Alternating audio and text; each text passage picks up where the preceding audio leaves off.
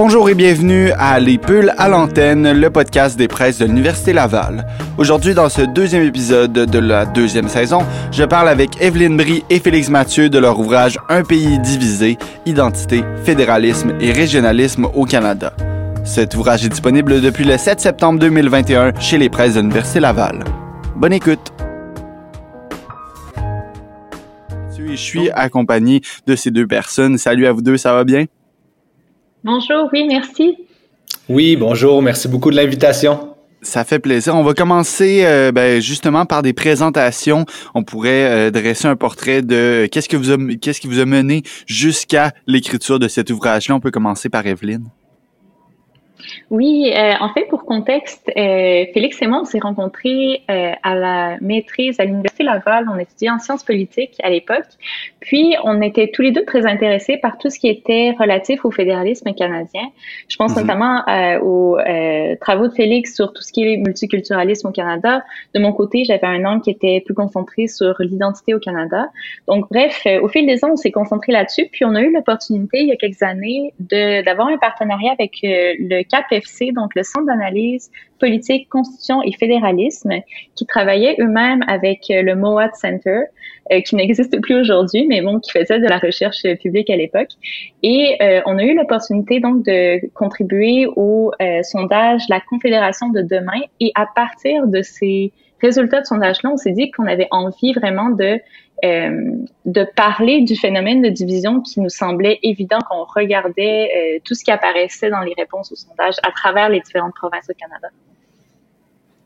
Et euh, pour pour Félix, pour, faire le, penchant de cette histoire-là, comment est-ce que c'est quoi finalement l'histoire qui vous a mené à écrire ce, cet ouvrage-là? Oui, mais en fait, comme Evelyne l'a un peu indiqué ici, mes travaux euh, se sont davantage concentré par le passé sur des euh, enjeux plus théoriques, euh, historiques, euh, avec de la sociologie politique, mais tout l'appareillage empirique mobilisé de grosses bases de données ainsi, c'était quelque chose qui était encore assez étranger pour moi. C'est quelque chose que j'avais envie de faire, mais compte tenu de mes propres limites dans ma capacité à, à, à, digérer et à présenter des données quantitatives de la sorte, euh, l'alliance avec Evelyne ici, c'était vraiment euh, tout désigné, d'autant plus euh, que l'on se connaît depuis plusieurs années, que l'on partage euh, plusieurs perspectives sur le fédéralisme canadien. Et donc, ça a été tout naturel de travailler ensemble et l'écriture s'est fait très rapidement, très agréablement également. Ben, maintenant que la, la, table est dressée, on peut passer au plat principal avec Un pays divisé. Cet ouvrage-là qui est basé euh, sur des données de sondage euh, de l'enquête La Confédération de demain 2.0. Évidemment, les Canadiens et Canadiennes ont été sondés pour savoir aussi leur rapport qu'ils entretiennent avec des pôles identitaires, euh, avec le fédéralisme, le régionalisme. je, pense, je pense que le, le, fédéralisme est quand même une, une un concept compris par la majorité, mais euh, si vous pouviez euh, dresser un, un, portrait assez euh, simple du fédéralisme et après ça définir le régionalisme, ça serait ma première question. On peut commencer avec Evelyne. Euh, oui, ben en fait, le fédéralisme, c'est vraiment le système de gouvernance qu'on a au Canada. Félix, je pense que toi, ton nom, en tout cas, ce, serait vraiment intéressant de t'entendre aussi sur cette question-là de définition. Mais bref, c'est le système fédéral dans lequel on on évolue au Canada, donc euh, avec les, le système de provinces et de territoires, il y a une dévolution du pouvoir. Donc, il y a mhm. euh, des, un champ de compétences qui est strictement euh, réservé au gouvernement central. Puis, il y a chacune des provinces et des territoires qui ont leur propre compétences. Euh, c'est le fédéralisme canadien, c'est vraiment intéressant parce que euh, c'est un peu un, mariage en fait qui s'est fait entre toutes euh, tous ces groupes-là qui vivaient au Canada, mais historiquement, c'est très intéressant de s'intéresser à pourquoi est-ce qu'on a un système fédéral. Félix, si ça t'intéresse d'en parler un peu de ton côté. Oui, ben en fait, moi, le fédéralisme, j'ai commencé à m'y intéresser vers la fin de, de la maîtrise. J'ai travaillé beaucoup sur la théorie du fédéralisme dans le cadre de ma thèse de doctorat. Et en fait, ce qui m'a accroché du fédéralisme, c'est quand j'ai compris que oui, évidemment, ça fait référence à un, système de gouvernance institutionnelle, comme l'a bien identifié euh, Evelyne, euh, mais que c'est euh, également un modèle de gestion de la diversité nationale profonde régionale dans des pays aussi vaste et diversifié que euh, le Canada.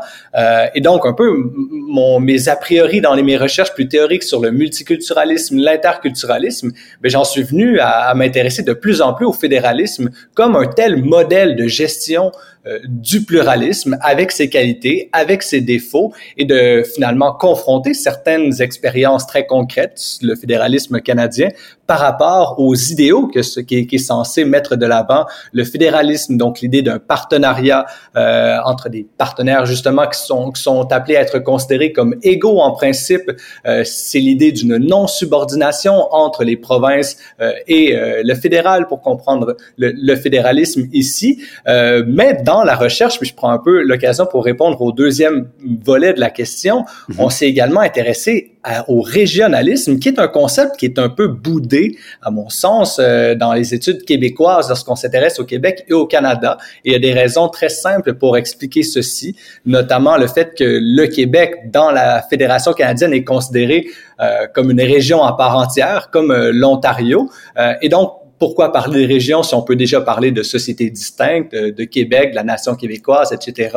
Mais finalement, nos données, ce qu'elles révèlent, c'est qu'au-delà euh, de l'agrégation des populations dans certaines provinces, il y a des tendances qui traversent les frontières provinciales et on observe, même si ce n'est pas des blocs monolithiques, des euh, blocs régionaux qui partagent certaines valeurs, certaines tendances, préférences institutionnelles également. Et donc, c'est un peu ces deux volets-là qu'on a essayé de mettre en tandem en plus de s'intéresser à tout l'aspect de la division sur le plan identitaire communautaire.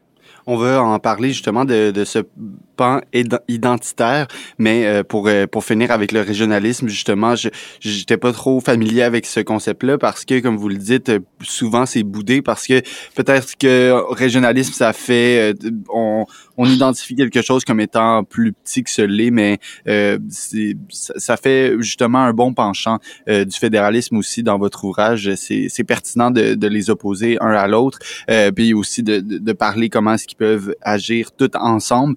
On parle aussi euh, en, en, introduction, on, on, pose la question est-ce qu'on va pouvoir aussi euh, surpasser ces divisions-là? On, on, en parlera plus tard. Mais si on si on s'attaque au volet de l'identité, euh, tantôt, je crois que c'est Félix qui a parlé justement de, de multiculturalisme et d'interculturalisme. Je pense que c'est deux visions importantes à, à définir et aussi à expliquer le, le les la dynamique que ça, ça, ça l'occasionne auprès de plusieurs communautés. Donc, euh, encore une fois, on peut peut-être commencer par, euh, par Evelyne pour justement parler de, de ces deux concepts qui sont euh, primordiaux au Canada. Oui, absolument. Mais là, vous, vous parlez vraiment de l'agenda de recherche de Félix. Alors, je serais un peu mal à l'aise de lui prendre de lui prendre le micro à, à ce moment-ci. C'est que Félix, tu veux commencer, puis je rajouterai, euh, je rajouterai parce que tu sais, il y a des parallèles très évidents de ces concepts-là avec ce dont on parle dans le livre, mais vraiment pour euh, en ce qui concerne l'agenda de recherche de Félix, euh, vas-y. Oui, ben, ben je, je, peux simplement indiquer, en fait, le multiculturalisme est devenu, dans la deuxième moitié du 20e siècle, une composante centrale de l'identité, de l'ADN politique du Canada qui s'est transformé, qui est passé de cette identité attachée un volet britannique. Johnny MacDonald disait, je suis né euh, sujet britannique et je mourrai sujet britannique. Eh bien, euh, dans la deuxième moitié du 20e siècle, avec Pierre Elliott Trudeau, on a un peu remplacé cette composante de la britannicité par quelque chose de purement canadien, qu'on disait, ben, ça va être un, un, Eldorado de la diversité, le multiculturalisme, toutes les cultures, euh, chaque culture ne sera pas plus ou moins canadienne qu'une autre, tout le monde va pouvoir s'y retrouver. Évidemment, c'est un mythe sociopolitique politique qui a été mis de l'avant et le Québec l'a rejeté euh, avec Robert Bourassa très formellement dès 1971 en indiquant que le Québec refusait le multiculturalisme puisqu'on on venait ainsi noyer la spécificité euh, du Québec, ce qui fait que le Québec est à la fois une minorité, une nation minoritaire dans l'ensemble canadien, mais qui demeure une majorité sur son propre territoire et dont les revendications pour une plus grande autonomie n'ont rien à voir avec euh, ce que les minorités euh, ethnoculturelles issues d'une immigration plus ou moins récente mettent de l'avant euh, pour l'État. Et c'est ainsi que le Québec a mis de l'avant sa propre politique officieuse puisqu'il n'a jamais adopté formellement comme loi à l'Assemblée nationale, mais cette politique de l'interculturalisme qui est un modèle tout à fait pluraliste, qui est ouvert à la diversité, inclusif, promeut les politiques de la reconnaissance, mais qui va mettre davantage l'accent sur euh, le devoir, l'impératif de l'intégration de la diversité à la culture haute majoritaire historiquement ancrée au Québec dans le fait francophone pour assurer la pérennité historique de cette société euh, qui est bien singulière en Amérique du Nord. Tout à fait. Et ça, je trouve... Ah, vas-y, oh, pardon, si tu voulais rajouter quelque chose. Simplement pour, euh, pour faire un parallèle aussi avec ce dont on, parle beaucoup dans le livre, dans la section sur l'identité, mais ça, je trouve que ces discussions-là maintenant vraiment met en relief la tension qui existe entre cette perception de droit individuel d'identité plus individuel en tant que membre d'une communauté euh, qui existe à l'international versus les droits de groupe et l'identité de groupe au Canada. Puis ça, on voit beaucoup que euh, dans nos résultats de, de sondage, euh, les Québécois, par exemple, s'identifient beaucoup plus à leur promesse. Donc, il y a vraiment cette idée d'appartenir à une communauté majoritaire québécoise au Québec à laquelle il faut s'intégrer. Puis, euh, c'est en tension avec euh, cette idée-là de multiculturalisme canadien où chacun a son identité euh, ethnoculturelle distincte et comme, comme en tant que, que valeur fondamentale du Canada, en fait. Mhm. J'aimerais ça justement qu'on se penche euh, plus euh, précisément sur ces, ces résultats de sondage-là parce que ce livre-là, finalement, c'est des résultats que vous avez euh, cumulés. Vous avez sondé les Canadiens pour savoir le rapport qu'ils entretiennent avec leur pôle identitaire, avec le fédéralisme, avec le régionalisme. Qu'est-ce que vous avez cumulé comme résultat avec ces, ces sondages-là? En fait, on a, je peux, je peux faire une, un résumé vraiment global de ce qu'on a trouvé. Puis Félix, tu peux euh, rajouter à n'importe quel moment si, si j'oublie quelque chose d'important. Mais en gros, on a euh, sur du côté de l'identité, on s'est on s'est intéressé à comment les gens se définissent eux-mêmes. En fait, est-ce qu'ils trouvent qu'ils euh, s'identifient d'abord et avant tout comme Canadiens, par exemple, ou comme Québécois, comme Ontariens, etc. On voit des très grandes différences euh, au sein du Canada. Donc, euh, par exemple, le Québec, comme je mentionné, les Québécois s'identifient euh, avant, avant tout avec leur province. C'est pas le cas dans le fait du Canada. Euh, on voit aussi des déclinaisons euh, par rapport, par exemple, à l'âge et à la langue. Est-ce que quelqu'un qui est plus jeune au Québec, par exemple, va s'identifier plus comme Canadien, Québécois, etc. Donc ça, c'est tout le premier pôle qu'on a, donc la toile identitaire au Canada. On a un chapitre un peu afférent où on parle également des identités autochtones qui sont des identités très importantes au Canada. Donc, euh, comment est-ce que les Autochtones s'identifient eux-mêmes et comment est-ce que le reste du Canada perçoit les Autochtones? Euh, donc ça, c'est vraiment le premier aspect du livre. Le deuxième, c'est tout ce qui est fédéralisme canadien. En fait, est-ce que les Canadiens considèrent que le fédéralisme, le système fédéral actuel est un système efficace? Et est-ce qu'ils considèrent que c'est un système équitable, par exemple? On voit que la réponse à ces deux questions est plus ou moins non. Évidemment, c'est toujours nuancé. Euh, puis dans chacun de ces blocs-là, on, on s'est intéressé évidemment aussi à c'est quoi les pistes de solutions en fait? Parce qu'on voit souvent il y a des divisions fondamentales. Puis par exemple dans le chapitre sur le fédéralisme, on s'intéressait à est-ce que la décentralisation par exemple, est-ce qu'il y aurait une acceptabilité sociale pour un fédéralisme asymétrique? On voit que c'est pas le cas.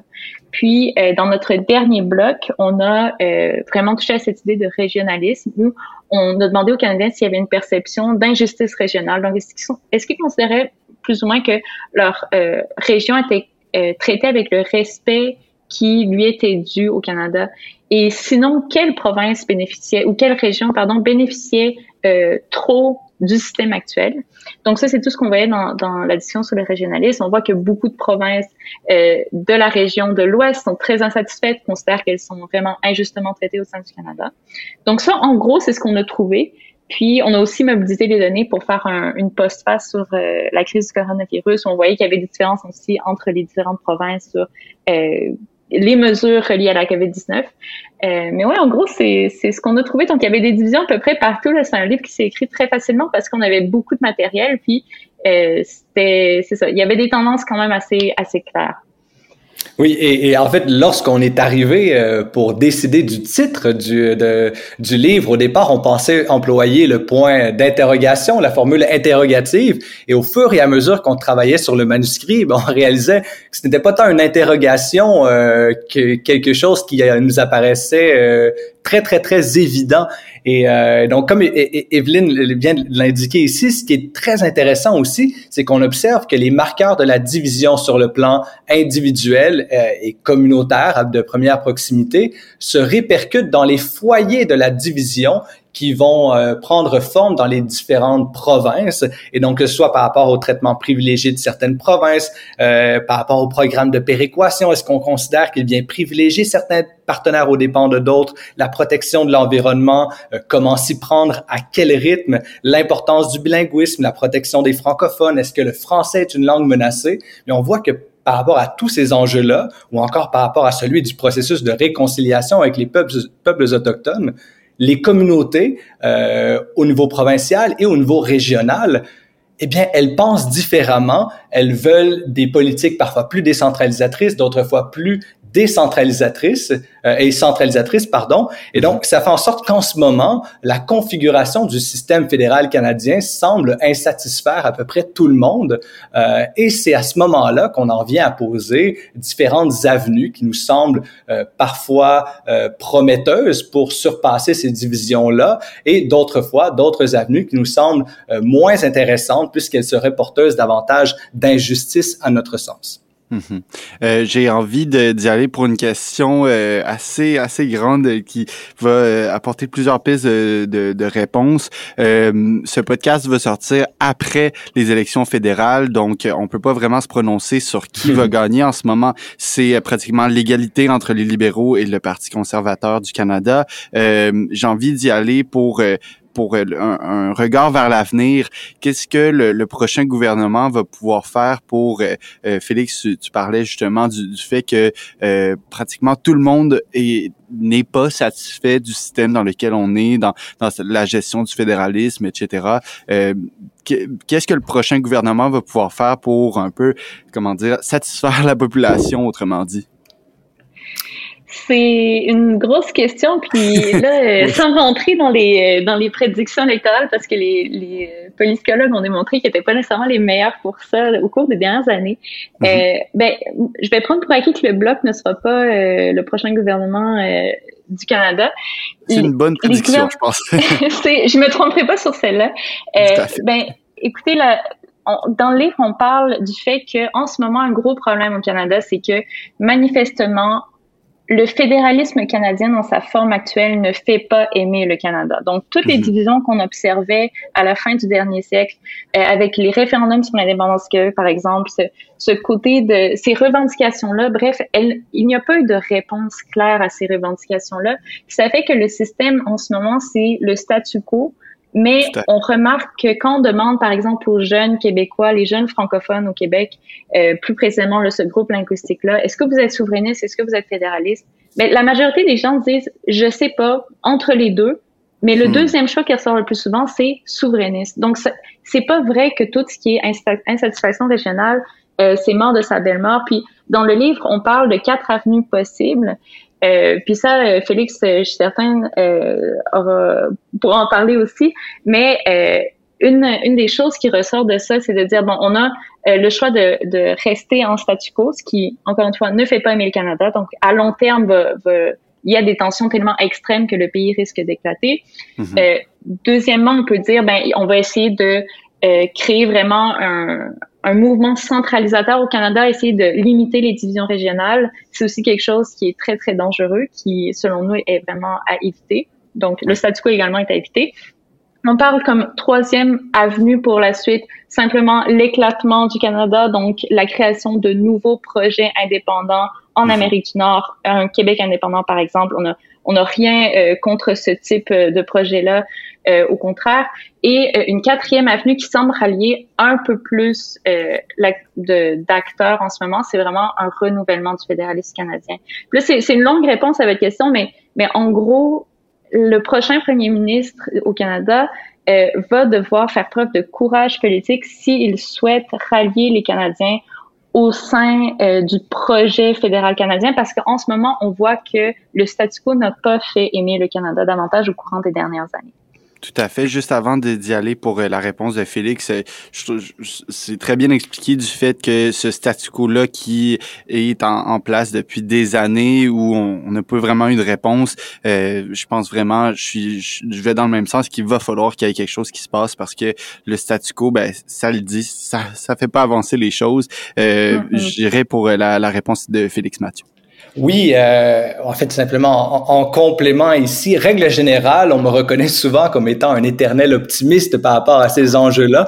Par contre, euh, je partage un certain pessimisme quant à la possibilité que les politiciens, dans les prochains mois, euh, en viennent à vouloir reconfigurer durablement notre système fédéral, mhm. notamment si on se retrouve avec un gouvernement euh, minoritaire. Ça semble parti pour ça. On verra donc dans les prochaines euh, semaines. Mais même si c'est un gouvernement majoritaire à coup de gouverne qui qui prend forme sur les quatre ans et qu'on renouvelle ainsi, c'est plus difficile de mettre en place les conditions gagnantes pour aller de l'avant vers un véritable mouvement de fond. Mais comme l'a bien expliqué euh, Evelyne, il est très important pour les acteurs qui tiennent à la pérennité de la Fédération canadienne de savoir que le statu quo, ne fait pas aimer davantage le fédéralisme canadien et que ça pourrait finalement être la meilleure arme pour en venir à, réaliser une dislocation quelconque euh, de la fédération, puisque l'insatisfaction deviendrait telle que ce serait la seule avenue qui deviendrait possible aux yeux des différents acteurs mécontents. Également, il est important de rappeler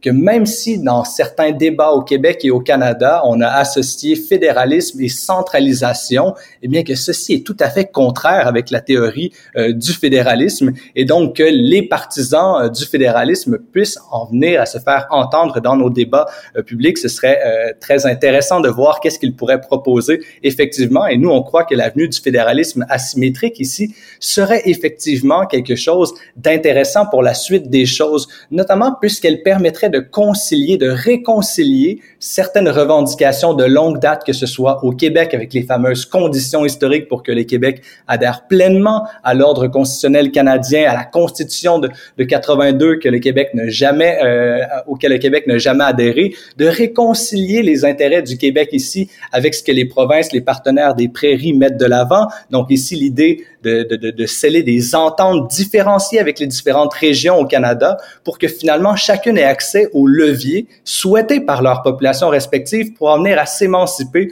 au sein de la fédération et ainsi protéger sur le long terme, ce qui fait d'elles des sociétés distinctes, entendues au, pluriel. Et donc, l'idée, c'est non seulement de réconcilier les intérêts et les revendications du Québec avec celles euh, des provinces des prairies, mais également avec certaines revendications de communautés autochtones qui veulent davantage de leviers institutionnels pour s'autogouverner, pour s'autodéterminer. Mais dans le même temps qu'on fait ça, on pourrait aussi en venir à satisfaire certains partenaires en Ontario ou encore dans les provinces maritimes qui, elles, ben, voudraient peut-être davantage de centralisation, voudraient que le fédéral joue un rôle plus important dans la gouverne de leurs provinces respectives, eh bien, ce serait tout à fait possible euh, de se faire si et seulement si on en vient à concevoir la Constitution comme un tremplin plutôt que comme un frein, et si on considère les rondes constitutionnelles comme un jeu à rondes multiples, où il est possible et pertinent d'en avoir plusieurs dans l'horizon d'une génération, pour mmh. ne pas que ces rondes constitutionnelles-là soient perçues comme un jeu à, somme nulle où si le Québec obtient quelque chose, ça se ferait nécessairement on dépend de l'Ontario ou de quelqu'un d'autre. Finalement, ces intérêts-là sont conciliables si on en vient à apprécier les fondements théoriques et normatifs du fédéralisme. Oui, tout à fait. Et c'est très bien expliqué. Euh, il y a aussi l'aspect d'inclusivité qu'on a parlé tantôt avec le multiculturalisme et l'interculturalisme qui est à prendre en compte pour euh, pour la suite des choses. Et euh, ben on aura peut-être la chance de s'en reparler parce qu'on aurait pu euh, en parler des heures et des heures de, de, de ces concepts-là. Et j'invite les gens qui nous écoutent à aller lire pour en apprendre plus sur le Canada, le fédéralisme, le régionalisme, l'identité, bref, tous des concepts d'un pays divisé euh, qu'on parle. On a, j'ai parlé avec Evelyne Brie et Félix Mathieu. Je vous remercie beaucoup à vous deux d'avoir pris le temps de, de me parler de votre ouvrage. Merci beaucoup pour l'invitation. C'est nous qui vous remercions. J'aimerais prendre un petit moment pour remercier l'équipe des presses de l'Université Laval qui ont fait vraiment un travail exceptionnel avec nous pour réussir à sortir ce livre pendant la campagne électorale. Donc, merci beaucoup. Merci. Absolument. Merci.